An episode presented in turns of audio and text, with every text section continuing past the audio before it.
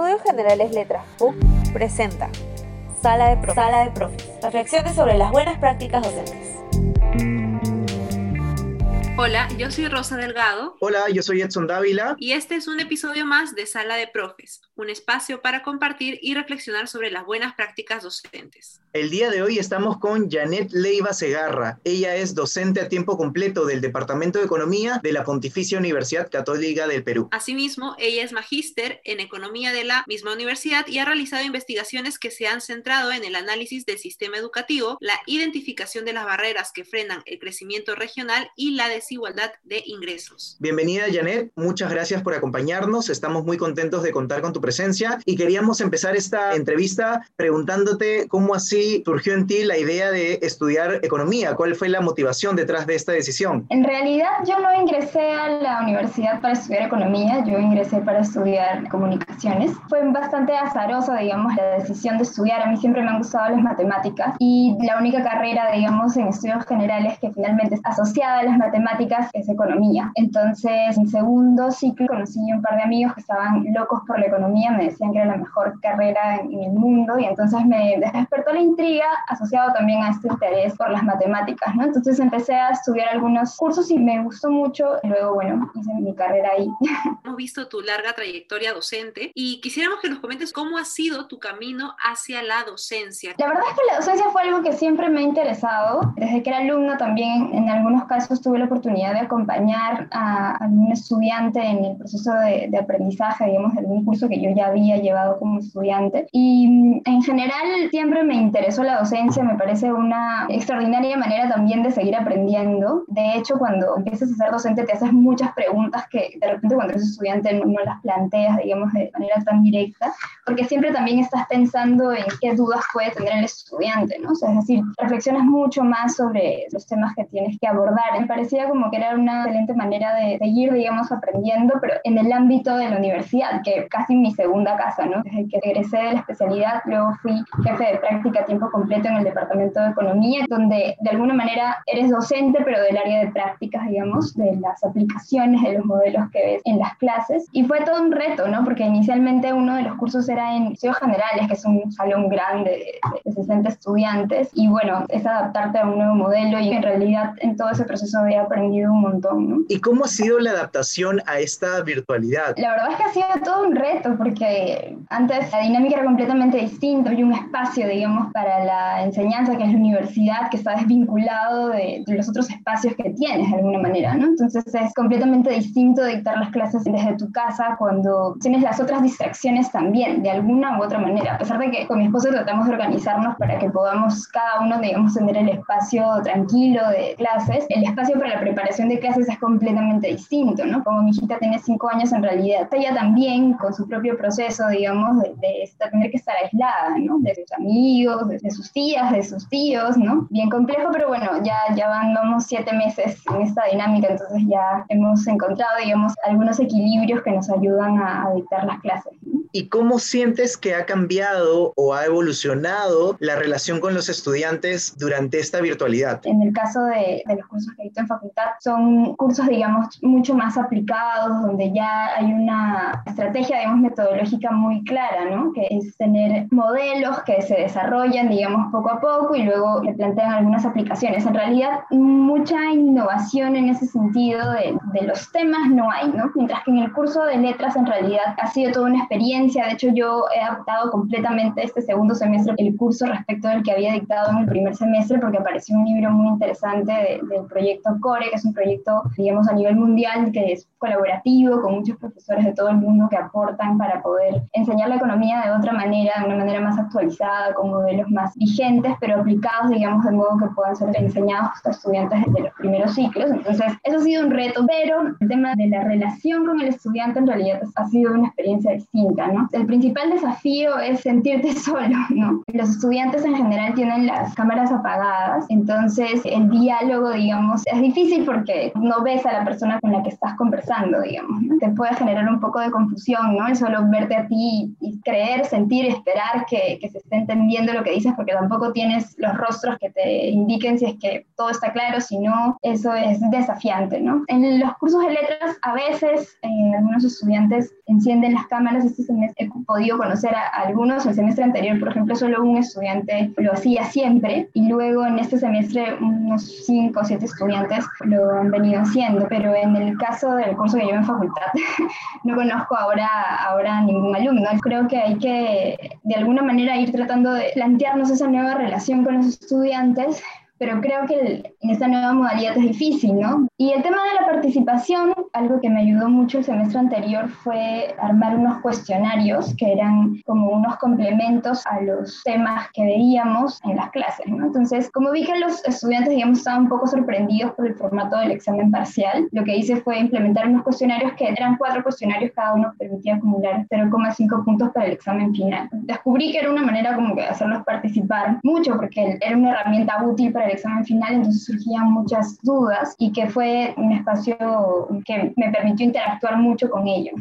Este semestre busqué hacer mucho en vincular lo que está sucediendo ahora con los temas que tratábamos. Entonces era cómo estas herramientas que estamos aprendiendo nos pueden ayudar a comprender mejor fenómenos reales, temas relacionados con la pandemia. Por ejemplo, como un modelo sobre las elecciones individuales eh, de los estudiantes que definen sus preferencias sobre tiempo dedicado al ocio y tiempo dedicado al estudio pueden ayudarnos a entender la crisis educativa y los impactos, digamos, a corto y largo plazo. Entonces, es tratar de demostrarles, digamos, que las herramientas que están aprendiendo son útiles y que de hecho les permiten a, ellos mismos profundizar sobre algunos temas. Me parece central eso porque así los estudiantes pueden ver precisamente la utilidad práctica de, de llevar el curso, ¿no? Janet, ¿y cómo sientes el nivel de motivación o el nivel de atención o compromiso de los estudiantes con tus clases en esta virtualidad? En realidad, la única manera en la que lo puedo observar es a través de las evaluaciones, porque como no puedo verlos, además también es difícil porque las clases son de como 60 y tantos estudiantes y, suelen ir como 50 y 55, ¿no? Pero tampoco puedes inferir necesariamente que el que no asistan a las clases sincrónicas implica que no tengan interés en el curso. Es, un elemento que, que, no, podría, no podría decir, digamos, si es, si es falta de motivación o falta falta de interés o simplemente otras condiciones, ¿no? Donde me parece que se puede evidenciar mejor es en, en, la dedicación y en el esfuerzo, digamos, que realizan para poder rendir las evaluaciones. Creo que casi casi es el único instrumento. Lo que yo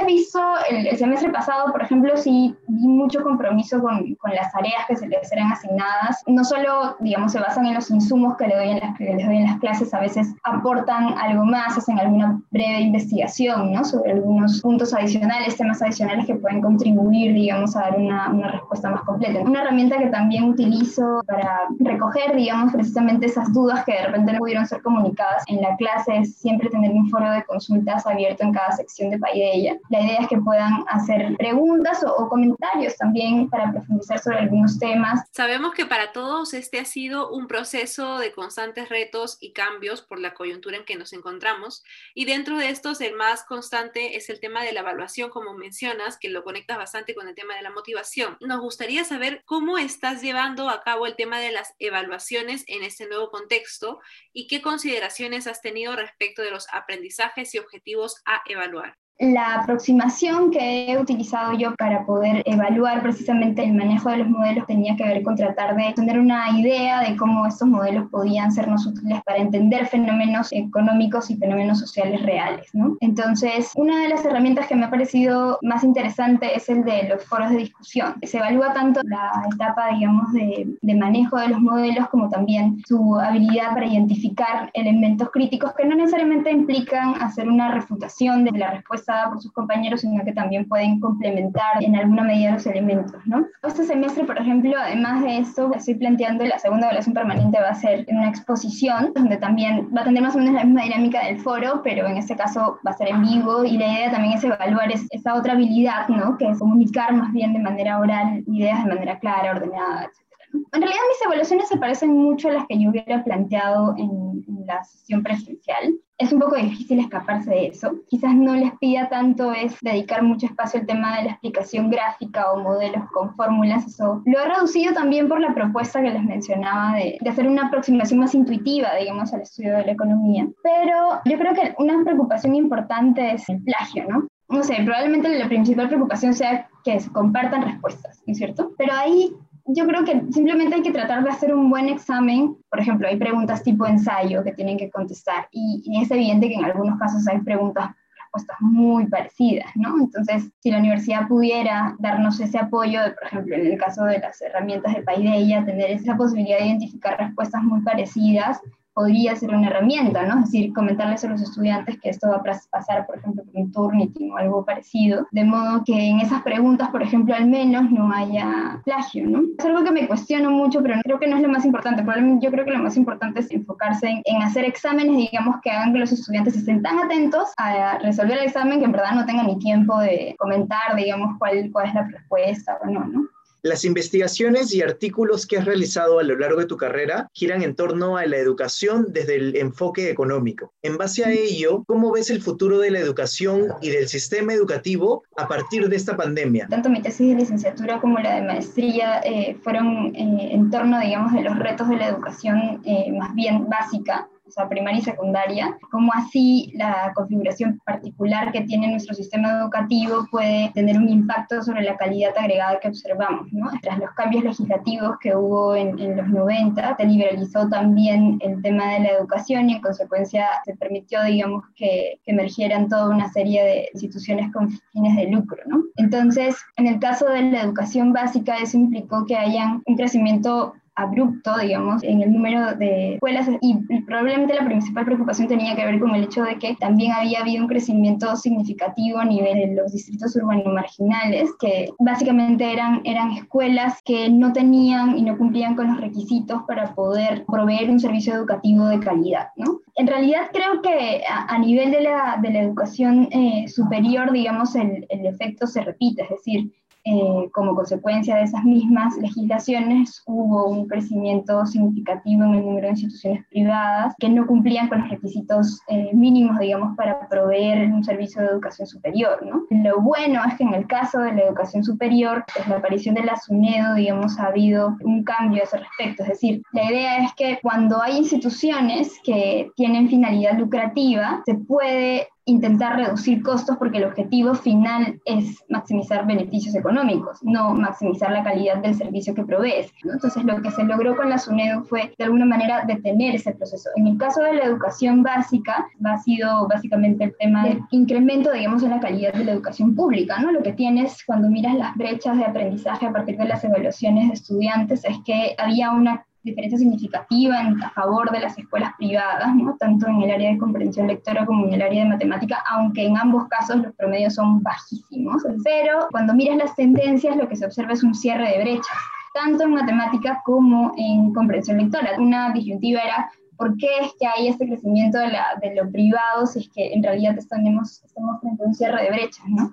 Pero lo cierto es que el crecimiento, digamos, de la participación de las escuelas privadas se ha venido, digamos, deteniendo, ¿no? Y esa crisis sanitaria en realidad va a tener un, choque importante por ese lado, porque hay muchos estudiantes que han migrado al, sistema público porque ya no ven, obviamente, la diferencia entre la escuela privada y la escuela pública, sobre todo en el caso de los estudiantes que asistían a escuelas privadas de bajos ingresos que muy probablemente no han podido, digamos, sostener esta virtualidad, ¿no? Yo creo que ahí va a haber como resultado, obviamente, un, un, incremento de la participación de lo público y obviamente un reto importante también por ese lado, ¿no? Pero de todos modos ha habido este esfuerzo de tener una carrera meritocrática, de tratar de ir reforzando, digamos, mejorando las condiciones de la carrera docente, que es uno de los principales predictores, digamos, de tener un buen sistema educativo. Creo que la pandemia, digamos, va a tener ese impacto de incrementar la participación del Estado en la, en la provisión de servicios de educación, pero adicionalmente creo que también pueda incrementar el rol supervisor del Estado en lo que respecta a la provisión de servicios privados, que es un dolor de cabeza en realidad. Creo que va a haber un reto importante y también para repensar la, la educación, obviamente, ¿no? Es decir, la presencialidad tal como la conocíamos no va a regresar en un buen tiempo. A nivel de país va a ser un reto importante porque la infraestructura en muchos casos no estaba ni siquiera en condiciones para la anterior presencialidad, ¿no? Obviamente en esas condiciones eso va a exigir una inversión importante. Espero, digamos, ya se esté haciendo, ¿no? Decir, todo ese tiempo debería estarse aprovechando un poco en tratar de mejorar esas condiciones. Y a nivel de la educación superior, yo creo que va a haber todo un reto interesante por el lado de muchas universidades van a poder expandir su ámbito de, de acción, es decir, van a poder tener un público mucho más grande. Puedes tener la posibilidad, por ejemplo, de los webinars o de los seminarios, digamos, con mucho más masificados y también tener públicos más amplios. Sería buenísimo que la universidad, por ejemplo, piense más en abrir sus clases, su oferta formativa hacia otras regiones, ¿no? Pensando también en el futuro, queríamos conocer tu opinión sobre el impacto económico que tendrá la pandemia en el Perú. Las proyecciones para este año son terribles, ¿no? Es decir, va a haber una caída súper importante del PBI, caídas del 12%, algo que no vemos hace un montón de años. Y en realidad creo que el problema más serio y que, y que se va a ver agravado como consecuencia de la crisis tiene que ver con la informalidad y los niveles de pobreza y de desigualdad económica, ¿no? Es decir, la pobreza va a crecer mucho este año y lo que esta crisis, digamos, va a traer como consecuencia es que se va a deteriorar aún más la baja calidad del empleo que ya veníamos observando. Y creo que esa preocupación todavía no termina de ser realmente, digamos, abordada desde la política pública, ¿no? Es decir, ¿qué se va a hacer para recuperar el empleo más allá de la inversión en infraestructura temporal, que es lo que básicamente está incentivando el gobierno? En realidad no hay una respuesta para ello, tampoco lo había antes, y eso es porque está muy vinculado con la crisis de productividad, es decir, tenemos a la mayor parte de la población en el Perú trabajando en sectores de muy baja productividad, y eso, digamos, trae como consecuencia que la calidad del empleo sea baja. Entonces hay un reto ahí, quizás se pueda, se pueda pensar en ese problema, pero no lo veo como uno de los, de los temas centrales a nivel de la política pública. Entonces en realidad habría que evaluar eso, ¿no? O sea, creo que no se puede seguir manteniendo el modelo de crecimiento que tenemos a la luz de los fuertes desafíos, digamos, que hemos enfrentado a propósito de esta crisis. Muy bien, Janet. Hemos llegado al final de la entrevista, pero queríamos invitarte a participar de tres secciones cortas de nuestro podcast. La primera de ellas es... Recuerdos de profe. Recuerdos de profe. Y en esta sección deseamos conocer ¿Qué profesor o profesora te ha marcado más? ¿Qué profesor es el que más recuerdas y por qué? Yo recuerdo mucho al, profesor Ramón García Cobian, básicamente porque era un genio. ¿no? Mucho de la manera en la que yo trato de, enseñar economía está influenciada en la parte del abordaje matemático por la forma en la que él nos enseñó los cursos. Creo que él es uno de los profesores que más recuerdo. Sí. Continuando con las secciones, la segunda es de profe a profe.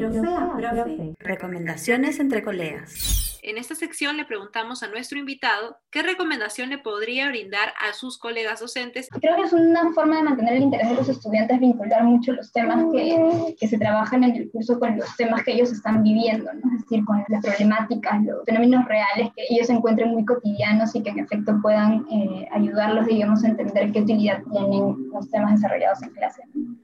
Finalmente, la última sección es... ¿Qué de nuevo, profe? ¿Qué de nuevo, profe?